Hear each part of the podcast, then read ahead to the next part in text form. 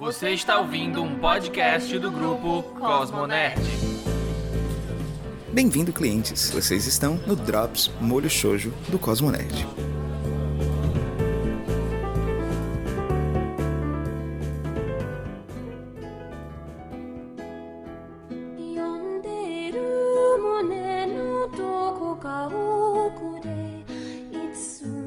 Irashai Masei, clientela otaku, sejam bem-vindos de volta a mais um Drops Shoujo no Cosmo Nerd. Eu sou a Ingrid e hoje a gente tá falando de uma instituição da cultura otaku japonesa e mundial, o Estúdio Ghibli. E para conversar comigo hoje aqui também tem a Bia. Oi, Bia. Olá, Ingrid. Olá, clientela otaku. Estamos aqui bem plenos de sommelier de filmes.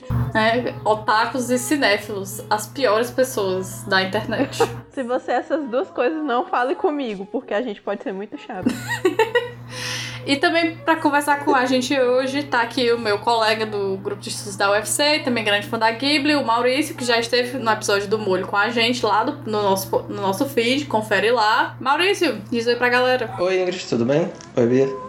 Muito prazer estar aqui. Mas é, galera, hoje a gente vai conversar sobre o Estúdio Ghibli. O estúdio tá chegando na Netflix com quase todo o seu catálogo, com exceção acho que de um filme, é, que é Túmulo dos Vagalumes. Mas sendo todo o catálogo disponível, a gente espera que o, o público conheça e goste ainda mais do estúdio. E é a primeira vez que todos os filmes vão estar disponíveis para o público ocidental. Aliás, lá no site do Cosmo Nerd, eu tenho já dois, e eu acho que quando esse episódio sair, já vão ser os três guias das é, três levas de filmes da Ghibli e como você pode assistir, com quem e tal. Eu faço um guiazinho pra quem não tem muita é, familiaridade com o estúdio poder assistir mais tranquilo e ver numa ordem mais agradável e tal. Enfim, ficou bem legal, vocês conferem lá.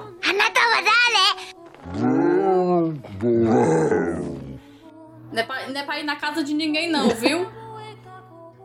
né? Fica em casa. aquele programa lá pra assistir junto. É, vocês me respeitem ficar assistindo na casa. Não é pra ir na casa de ninguém. Aproveita que tá na Netflix e usa o Watch Party. Exatamente, aqui só é. Você só pode sair para o mundo, o lindo mundo da imaginação. Sua única companhia agora é o Totoro na sua cabeça. Mas enfim, né? Vamos começar a discussão. Eu acho que hoje em dia o estúdio é muito mais famoso no ocidente do que era. Eu vou dizer uns 10 anos atrás, mas eu acho que tipo, 5 anos atrás. Eu acho que os otakus realmente conquistaram o mundo, finalmente. A Netflix trouxe isso, ela conseguiu. Porque agora ficou um pouco mais normal você assistir anime. Tipo, a galera, pelo menos o público em geral, tipo, acho que se abriu um pouco mais pra animação para adultos ou jovens. Concordo também. Mas eu não sei nem se foi bem por causa dos streamings. Eu acho que foi um movimento que já vinha junto com a onda geek. É verdade, né? Só faltava, só faltava os otakus. É, tipo, só faltava os otakus, sendo que a maioria do- dos grandes eventos já era pra otakus e eles que se abriram pro mundo geek. Aí uma coisa juntou com a outra e todo mundo tá de boas agora. É, tipo, tinha sempre umas coisas otakus que eram mais ou menos aprovadas por esse mundo mais geek, tipo Akira e tal. E, e aí, tipo, com a ascensão desse pessoal, os otakus acabaram sendo um pouco carregados juntos. E agora tá, tem uma certa proeminência mesmo. É um pouco mais normal você ver gente falando que, que curte e tal. Pessoal, hoje em dia, ai, vi, é, sei lá, Beastars. Aí você fica, meu Deus. Antes, se você dissesse que via Naruto, o povo ficava, meu Deus, que horror, você é otaku. É tipo. Poxa, gente, nem era furry, quer dizer, mais ou menos. Eu acho que o maior auge que me fez perceber que a otakice dominou o mundo foi naquele Enem que o tema da redação era sobre é, pessoas surdas e educação. E geral tava sutando Koe no Katachi. Berro, né? Parabéns aos otakus, viu? Mas enfim, nesse clima de celebração de, da otakice, a gente vai falar, na verdade, de um dos seus maiores detratores, Hayao Miyazaki. Ele é contra você. Você é otaku, o Miyazaki vai te pegar. Vai te meter a porrada. Sabe o esqueleto do meme de meter a porrada em otaku pedito? É ele. É ele. Mas enfim, vamos falar agora, a gente tem que falar sério. É, o estúdio Ghibli é fundado pelo Hayao Miyazaki, o Isao Takahata e o Toshio Suzuki em 1985, né? É, a partir do sucesso do, do primeiro do primeiro filme autoral do Miyazaki, que é Náusea do Vale do Vento, que inclusive vai ser publicado o mangá aqui pela JBC. É republicado, né? A Conrad lançou, naquela época dourada da Conrad, ela lançou os primeiros volumes, aí quebrou na metade da publicação e ficou incompleto por, tipo, duas décadas aqui no Brasil. Então, Mas agora vai dar certo, cara. tenha fé. Dessa vez você vai conseguir sua coleção. Hoje sim, Ou não, né? Porque as coisas esgotam no instante, aí a gente com um mês depois não consegue mais comprar, mas... hoje não. Enfim. Mas ele é fundado em 1975 a partir do sucesso de Náusea. Mas essas três pessoas, né? Três. Esses dois diretores e um produtor já se conheciam de outros trabalhos. O Miyazaki e o Takahata haviam trabalhado juntos em 1971. a- Aliás, a partir de, mil- de 1971, na primeira série do anime de Lupin. Então, eles foram é, primeiro animador Eu acho que o, o Miyazaki era animador e na, na época o Takahata tava como diretor da produção, se eu não me engano. É, pois é. Aí eles. Enfim, eles, eles acabaram. é, depois que o primeiro diretor da série de Lupin saiu, tipo. No terceiro episódio, eles assumem a produção do anime. E na segunda série de Lupin, que é dos anos. Do final dos anos 70 também, dos 78, eles assumem na parte da direção e, e o Miyazaki também, direção e animação. Então, eles têm uma parceria antiga, eles lá na Toei, eles dirigiram, eles fizeram juntos Future Boy Conan e outros trabalhos. Miyazaki trabalhou também em alguns filmes dirigidos pelo Takahata anos antes e tal. O, o primeiro filme que o Miyazaki trabalha é um filme dirigido pelo Takahata, na verdade, em 68, é, que é o primeiro filme dirigido pelo Takahata. O Miyazaki, tipo, um animador menor na, no começo da carreira dele na Toei. Aí eles passam por Lupin, por duas séries de Lupin, por alguns outros filmes e tal. Mas é realmente Lupin que começa a distinguir a carreira deles e tal. Miyazaki dirigiu o primeiro filme dele, que é o Castelo de Cagliostro, que é um filme de Lupin. Esse sem o Takahata, se eu não me engano. Mas eles continuam muito próximos e a carreira deles avança um bocado, né?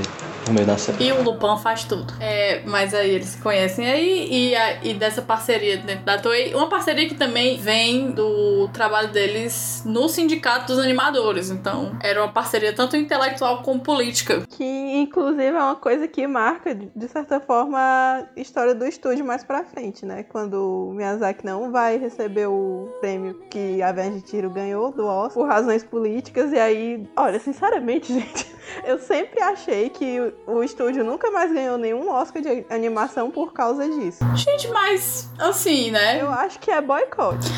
Tudo marmelada, tudo combinadinha, Porque, não, sem condições. Pois é, as escolhidinhas. gente, por quê? Por quê? Pior. E olha, nem quando. Até quando não tem, tem. É. Tinha uns anos que merecia, gente, os filmes, filmes fuleiragem da Dreamworks ganhando e aqui soltando uns negócios incríveis. Teve um, existiu um filme que o Oscar deu de melhor animação e não foi O Conto da Princesa Kaguya. Isso é mentira. Fake né? news. Eu, não, eu fiquei muito puta na época que Big Hero ganhou. Porque, meu Deus.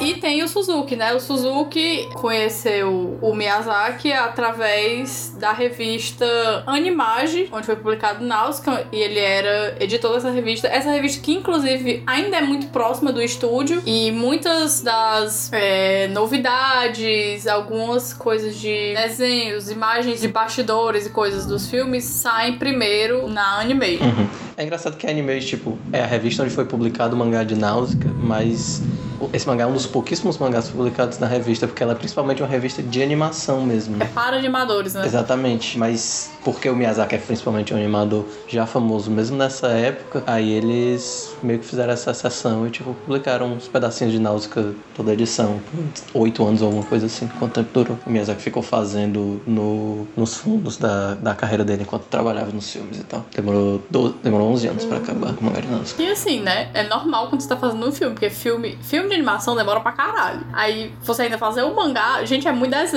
Eu já ia ficar doido, eu ia ficar os olhos virando assim, de Uhum. tanto desenho que eu ia ver. Imagina como ele não deve ter ficado de saco cheio, né? Pelo amor de Deus, desenhando um mangá, tendo feito o filme. Pior. É normal quando você faz um filme e ele fez tipo uns cinco filmes nesse período, então eu não sei nem como é que ele conseguiu acabar.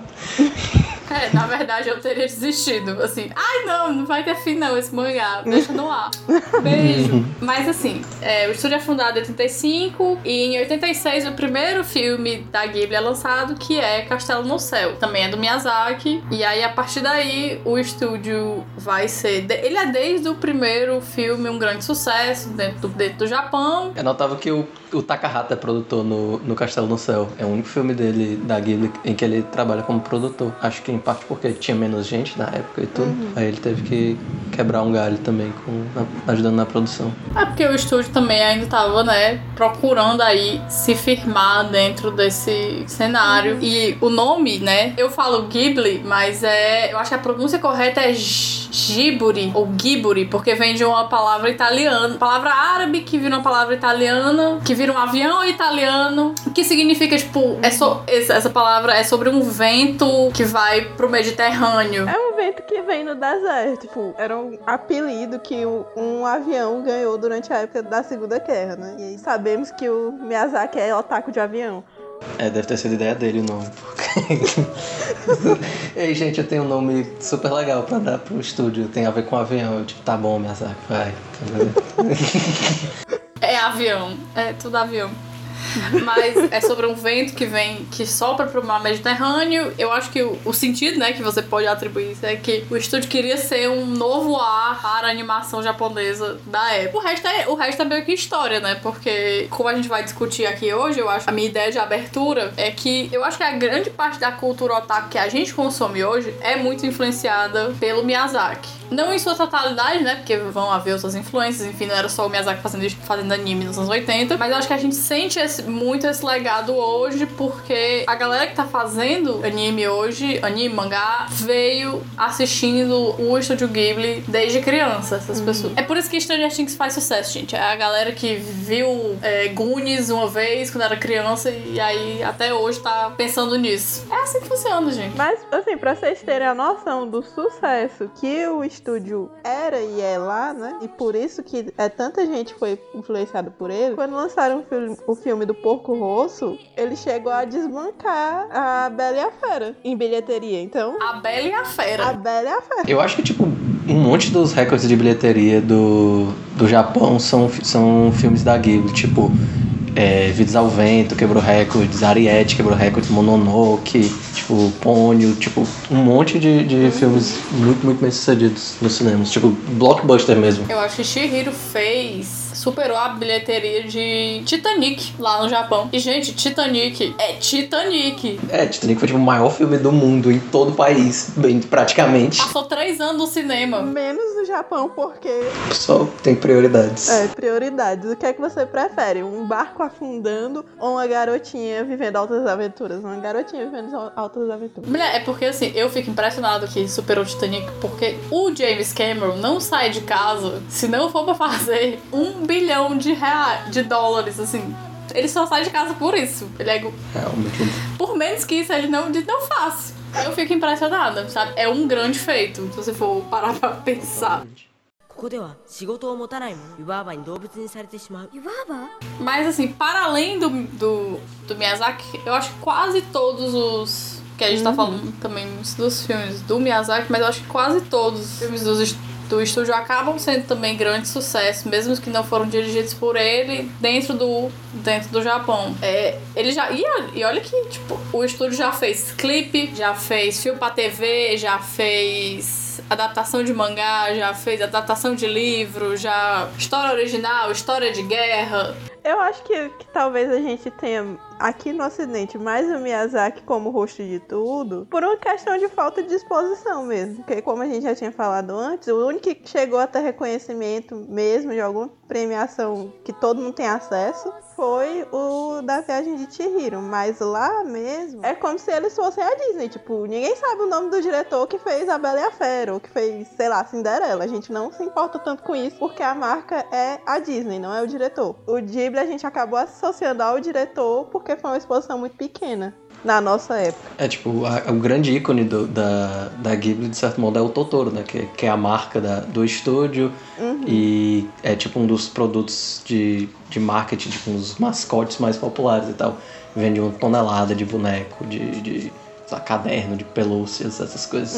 Você vai num Sana desses, um anime Friends, pra você que não é daqui do Ceará, e é só o que tem Totoro saindo pelo ladrão. E o máximo do Totoro é que durante muito tempo a gente nem sabia direito quem era Totoro. A gente só via aquele negócio e comprava porque era bonitinho. É um bicho fofo, né? É. Mas também eu acho que, tipo, eu acho que, fora o Totoro, o grande ma- mascote é realmente o.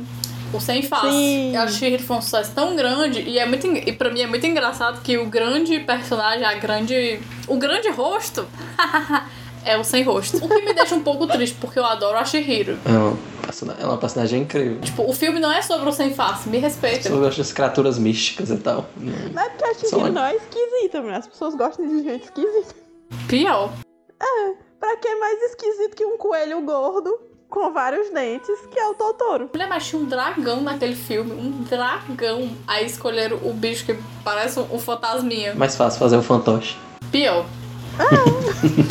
Questões de marketing, né, galera? culture. Mas é, o sucesso dele aqui no ocidente só vai chegar mesmo com Mononoke e principal o sucesso do estúdio, né? Vai chegar com Mononoke e com, talvez com Shihiro e o Oscar. É, M- Mononoke é o filme que, que, que a Ghibli faz o acordo com a Disney, né? É, por meio da, da Miramax, da distribuição, que os filmes vão começar a ser lançados no ocidente, vão começar a ter dublagens é, bem feitas, com um elenco bacana, é, é, lidados pela Disney e tal. Tem até uma história bem, bem divertida, porque Náusea foi, foi, foi levado pro, pros Estados Unidos no passado, né? Tipo, na época que saiu mesmo. É, mas eles fizeram uma edição completamente bagunçada, eles, eles cagaram com o filme, eles tiraram um monte de cenas e Como tal. sempre, né? É, total. Tipo, a Náusea mal é a protagonista no filme, é mó esquisito, porque eles não queriam, tipo, ah, uma menina sendo a protagonista da, de um filme de Os ação. Estados Unidos só caga o pau. Desculpe, desculpe falar. É, É tipo, não tem. é igualzinho com, com Sakura, que eles transformaram o anime da Sakura no anime do Choran. Podre. Mas eu acho isso muito engraçado, tipo, o aqui a gente viu as coisas tipo full e tal, tipo, o público brasileiro e os estúdios do Brasil também cagaram, fizeram, passaram Cavaleiros inteiro, Sailor Moon, Sa Sakura e tal. E nos Estados Unidos não, é tudo cortado, tudo. É por isso que demorou muito a pegar esse negócio de otaku lá, né? Porque eles transformavam tudo em lixo. Pois é, mas aí, tipo, o Miyazaki, a Ghibli todo ficou putaço, né, com esse negócio. Eles não queriam mais trabalhar, levar os filmes para os Estados Unidos. Aí quando a Disney chegou com esse negócio, eles, eles queriam também encher o saco de novo. Tipo, ah, vamos lá, vamos- a gente quer cortar aqui essa cena e tal. O Mononoke é um, filme, Mononoke é um dos filmes mais longos do estúdio. E, tipo, teve uma certa pressão pra, tipo, ah, vamos cortar umas coisas aqui. Aí o, o Suzuki, é, a história que se repete muito é que foi o Miyazaki, mas na verdade foi o Suzuki que mandou uma, uma katana pro, pro presidente da Miramax pelo correio e ele colocou escrito sem cortes. e aí não teve cortes. A galera tava tipo, não, não, não quero saber, não quero saber não. O filme é meu, foi o lance, você lança do jeito que eu quero ou você não lança. Ou eu te mato com a katana. Tá vendo? Isso é personalidade. Isso já demonstrava que eles não iam receber o Oscar porque eles estavam putos com a política externa americana. Eu sei onde você mora. 山の奥のまた山奥に人を寄せ付けぬ深い森がある獅子神の森だ mas aí eu acho que, tipo, com, esse, com o Shihiro, os filmes acabam tendo uma maior abertura para o público ocidental. Tanto que, tipo, a, no, no filme seguinte, né, do Miyazaki, o House Moving Castle, o Castelo Animado, a dublagem americana, tipo, tem o Christian Bale, ele é o Howl. Eu acho que no. O, o elenco de Pônio, que é o filme depois. O filme do Miyazaki depois de. De House, né? De Castelo Animado. É um elenco completamente absurdo. Tem tipo a Kate Blanchett, tem o Liam Neeson. Nossa, quem é? tem. É a Tina Fey, a Liz é a Tina Fey, a protagonista do 30 Rock e tal. O, tem o Matt Damon também. Tipo, é um, um monte de gente muito famosa. Tipo, atores de renome mesmo. Que foi meio que a, essa conexão com a Disney propiciou ao, estúdio, né? Aí, aí tem toda uma onda de pessoas americanas, né? Que são introduzidas pelos filmes por causa desse lançamento de renome e tal. Um cuidado meio respeitável. Mas sobre os outros diretores, gente, vocês acham que acaba, acaba que o, o Miyazaki tem esse destaque maior porque ele faz filmes que no, pro, pro público ocidental são mais filmes de criança? Eu sei que Vidas Vento é uma, uma exceção, mas. Na verdade, o Miyazaki só teve um pouco mais de sol. Porque se você for olhar bem os, os filmes da, do estúdio, eles têm uma consistência, assim, você não vê uma diferença muito grande de uma estética para outra. E eles, de maneira geral, são um filme que eles não obrigam você a ficar procurando grandes interpretações, sabe? Eles vão lá e acontecem. De forma geral, é isso. Então acho que ele teve mais sorte do que o, os outros diretores. Acho parte da coisa é que o Miyazaki fez mais filmes, né? Ele é o diretor que mais fez filmes. Acho que ele fez mais da metade dos filmes do estúdio como um todo. E os filmes dele, de certo modo... O, o Takahata tem alguns filmes um pouco mais tristes, um pouco mais melancólicos, como O Túmulo dos Vagalumes, é o, é o óbvio, né? Todo mundo sabe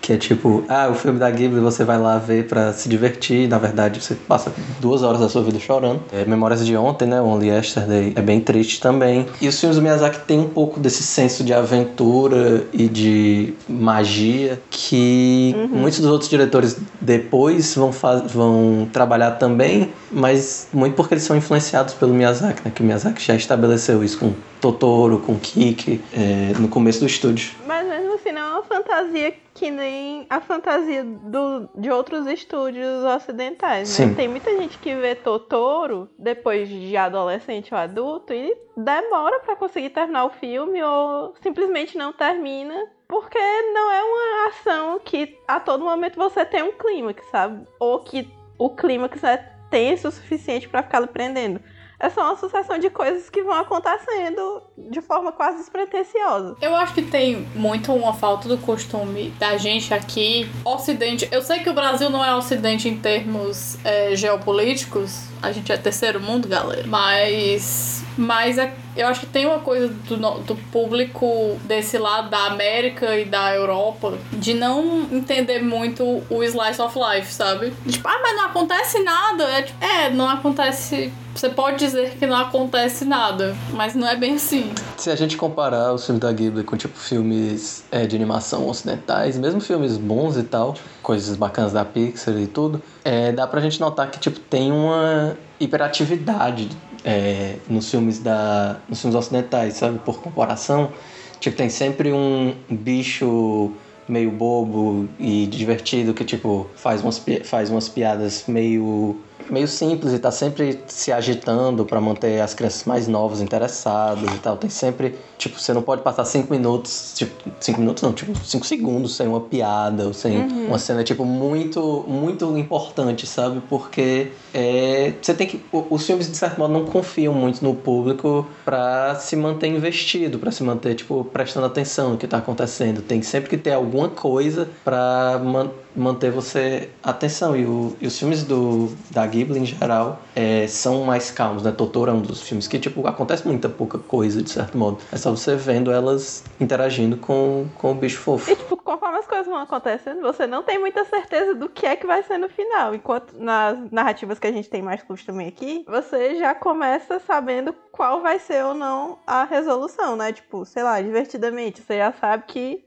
é a meninazinha lá tentando resolver os problemas da cabeça dela. Mas Totoro, você, sei lá, você nem sabe, só vai acontecendo. É, tipo, é um. Como é que se diz? É uma.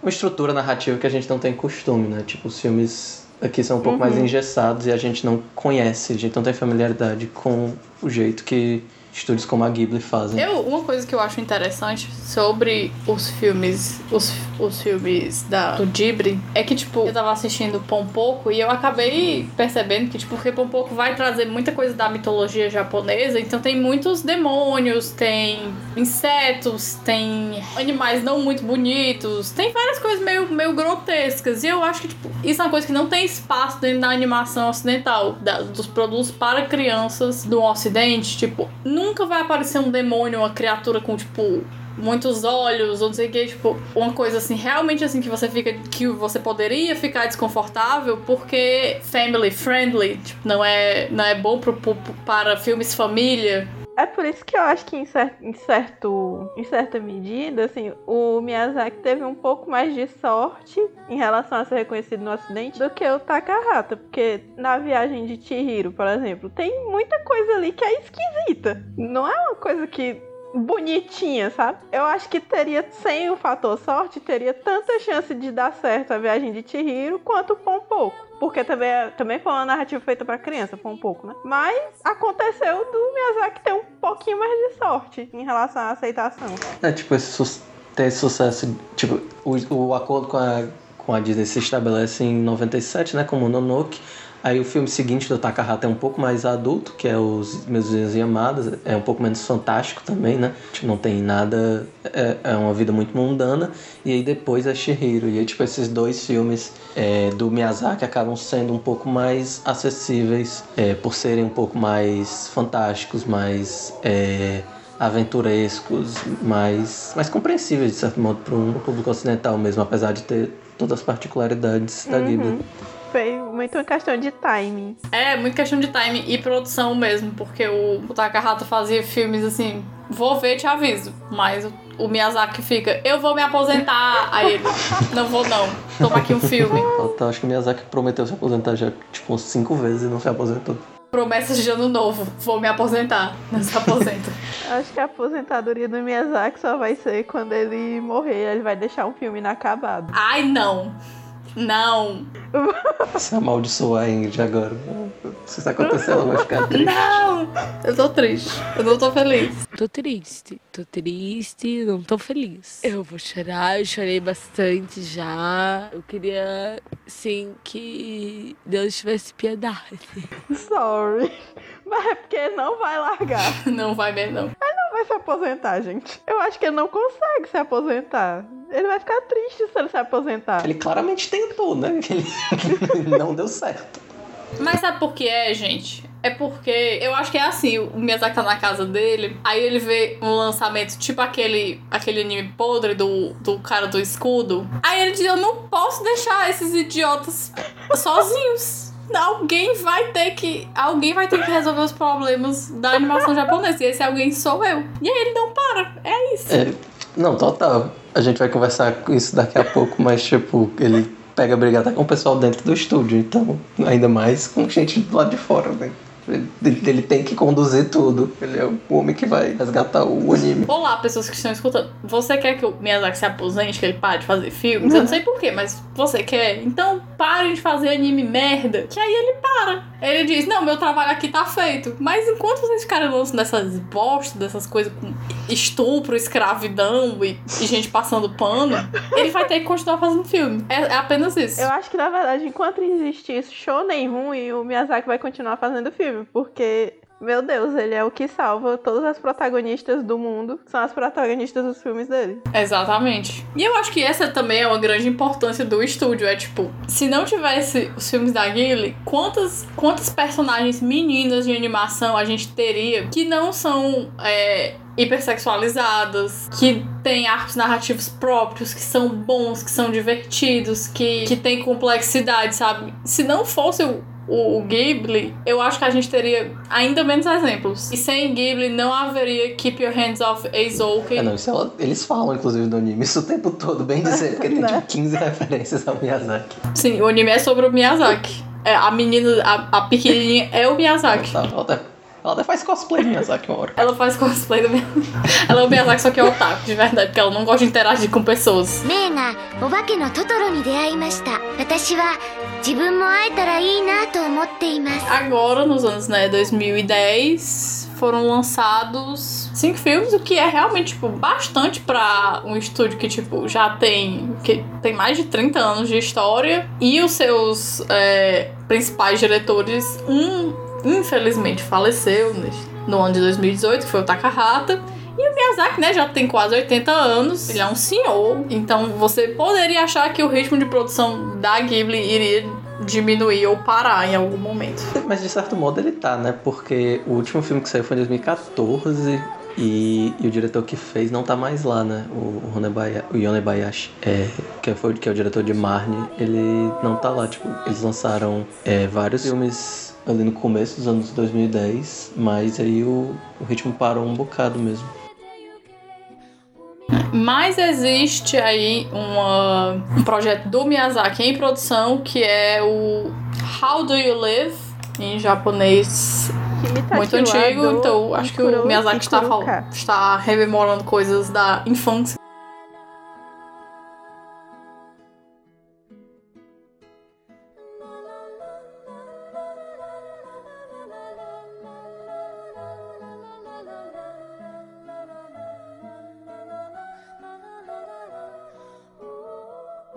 Agora é uma coisa que assim, também eu não sei se nesse momento, nesses últimos anos, tinha tanto espaço na própria indústria japonesa pro Ghibli lançar alguma coisa, assim. Porque parece que o fluxo de, de tema, sei lá, mudou bastante lá no mercado deles. Eu acho que parte da coisa, e talvez seja uma coisa que a gente queira conversar, é que, tipo, o estúdio sempre teve uma dificuldade de preparar uma nova geração, né, de certo modo. O Takahata e o, Miyaz e o Miyazaki são pessoas bem velhas, né? Eles eh, sempre foram animadores de uma geração antiga e eles tiveram muita dificuldade durante toda a, a história do estúdio de tipo treinar gente que pudesse tomar de conta de certo modo, tipo manter o espírito caminhando. E com o falecimento do Takahata e a, a idade avançada do Miyazaki, tipo eles não conseguem mais trabalhar e tipo nem nenhum sucessor óbvio, eles não conseguem mais trabalhar com a velocidade que eles tinham na, na década de 80, 90, que eles faziam filme todo ano. O que, né, vai, coloca em dúvida se depois do How Do You Live, se ele for lançado, né?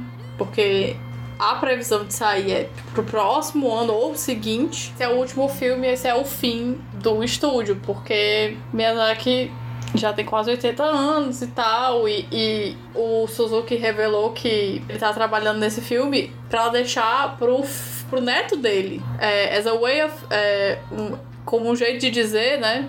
Aparentemente numa, numa entrevista ele falou que o Miyazaki vê esse filme como um jeito de dizer que o é que ele está indo pro outro mundo em breve e ele esse, é, deixando esse filme porque ele ama Me- Meu Deus. o neto. Quer dizer, mas isso é papo de avô. Avô sempre fica falando que vai morrer. Aquele momento. Então, por favor. Informação pesada. É, né? Poxa. Mas eu acho que eu acho que tem muito isso. O estúdio não conseguiu formar esse sucessor porque em- eu acho que tipo, em parte, em parte pela personalidade muito forte do do Miyazaki Takahata que tipo você ouve muitas histórias falando de que, tipo, eles são muito perfeccionistas, eles falam, gostam de fazer as coisas só do jeito deles, e que isso sempre foi uma coisa que, tipo, gerou muito conflito com os outros diretores, né? Tanto que quem ia dirigir House Moving Castle Era era. o Mamoru Hosoda, é, que se tornou um diretor muito. Tipo, já era um diretor com algum. com alguma experiência e algum renome nos círculos mais especializados e tal. Tinha trabalhado em Utena, tinha trabalhado em Digimon e tal. Mas ele tava na Ghibli e ele ia dirigir o Castelo Animado. Mas ele pegou uma briga com o Miyazaki, né? Que o Miyazaki era roteirista do filme e ele queria, não, faz desse jeito, faz desse jeito. E aí o cara, não, cara, eu quero fazer o filme do meu jeito, para de mandar em mim. Aí ele foi embora. E agora ele, tipo, tá, tá no próprio estúdio. Ele fez alguns filmes com a Madhouse e montou seu próprio estúdio. E ele é um cara super, super bem falado e tal. Os filmes dele são muito bem recebidos, são muito bons. Inclusive eu recomendo todos os que eu vi que tem no Netflix. É, a Menina que Pulava Através do Tempo, Summer Wars, é, Crianças Lobos, todos excelentes filmes. Mas ele não ficou dentro do sistema da Ghibli porque ele não, não se deu com Miyazaki mesmo. Eu acho que é uma coisa muito de estética. Eu acho que o, tanto Miyazaki quanto Takahata não queriam ceder da estética deles e meio que é uma estética que você não vê as pessoas hoje em dia seguindo, não. Nem no tempo deles, talvez. E eu acho que isso acabou sendo uma caixinha em que ficou. Tipo, eu acho, eu, eu acredito que, tipo, o estúdio é muito importante pra história da animação japonesa. E, tipo, tanto que você vê que existe uma. Eu acho das ideias, dos temas, tipo, ainda tem uma prevalecência, sabe? Tipo, as pessoas ainda assim têm uma memória muito afetiva. E você vê isso em, animes. Mas a estética do estúdio é do estúdio. Tipo, ninguém. Eu acho mesmo que as pessoas quisessem fazer, elas não fariam. Porque isso é apenas uma cópia mal feita, né? É, tipo, você não consegue ver alguém en- tentando fazer aquilo porque ia ficar só um eco esquisito, De talvez. certo modo, essa é a história do Goro Miyazaki, né? Que é o filho do Miyazaki que trabalhou, dirigiu dois filmes no estúdio.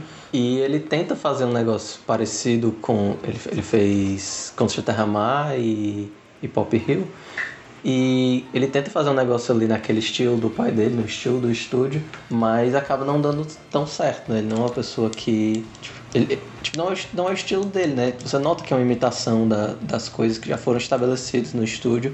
Você nota que não vem 100% dele. E, Uhum. e acaba não, não, não sendo uma reprodução tão boa, né? Tipo, acaba, tipo aquilo ali.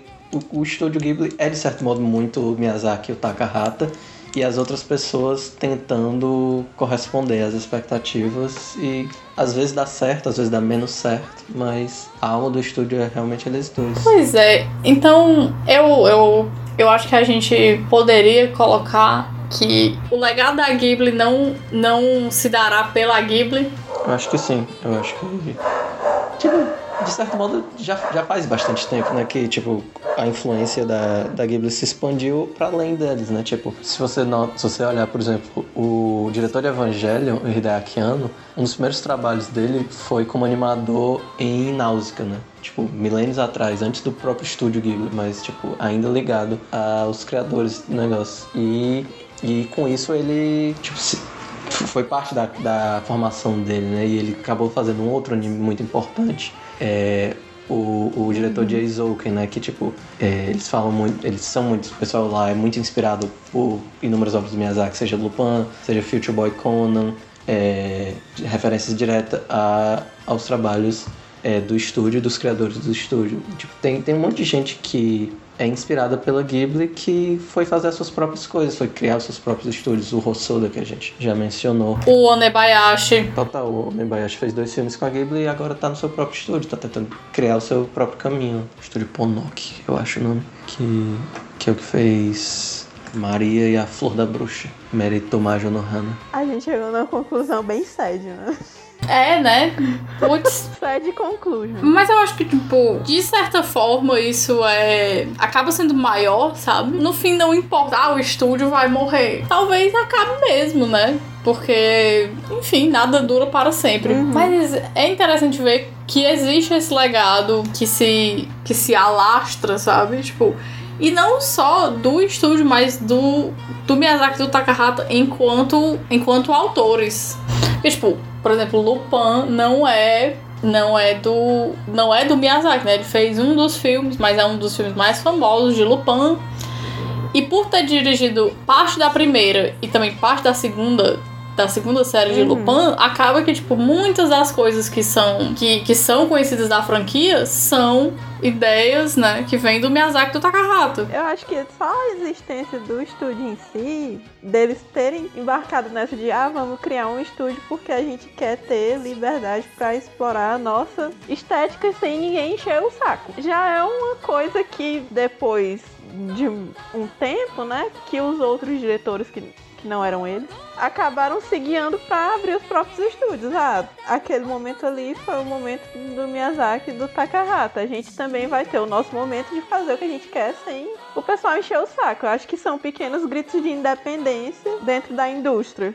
É, a gente comentou mais cedo que, tipo, a, a Ghibli é quase como a Disney japonesa, porque, tipo, eles fazem esses sucessos enormes, eles fazem esses blockbusters gigantescos, né? Que tem, tipo, a animação japonesa, é, os, grandes, os grandes sucessos são da Ghibli, mas eu acho que, de certo modo, essa é uma maneira muito positiva em que a Ghibli não é que nem a Disney, né?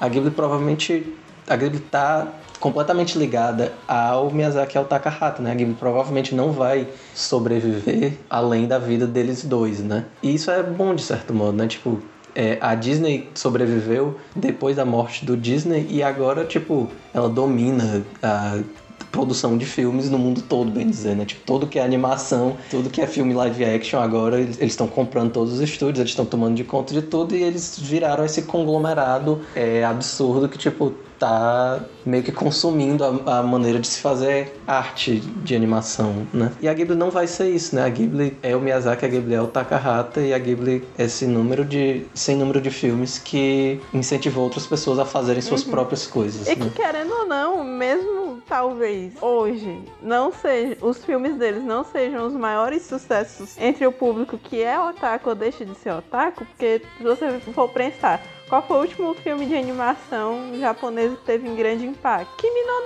Na. Mas, de certa forma, eles foram influenciados por esse pessoal a estética toda quando se pensa um filme, muito ainda bebe da fonte do Miyazaki, do Takahata, das pessoas que vieram antes dele. Tem uma continuidade, mas não é uma continuidade obsessiva, né? É, não é a, a continuidade de um monopólio, é a continuidade da arte, do artista, da, e não de tipo, ah não, é, temos que manter a nossa empresa funcionando e gerando lucro. Nausicaa no ai yuki ga moe ai roman.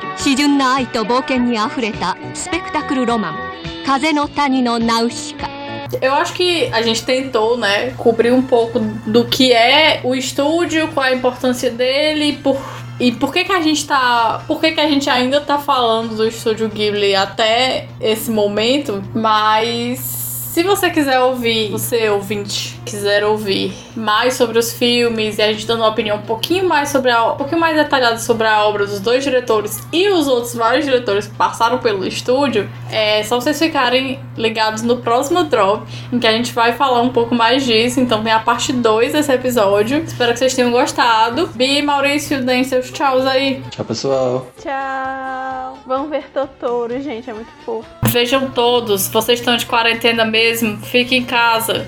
Deixem recadinhos pra gente, não se esqueçam de curtir a gente lá no Cosmo Nerd e no nosso feed, Molho Shoujo. A nossa, nossas redes são todas arroba Molho Shoujo. Conferir nossos textos no site do Cosmo Nerd, os nossos os podcasts no Cosmo Nerd. Enfim, deem essa moral pra gente e pro Cosmo Nerd. Um beijo e tchau!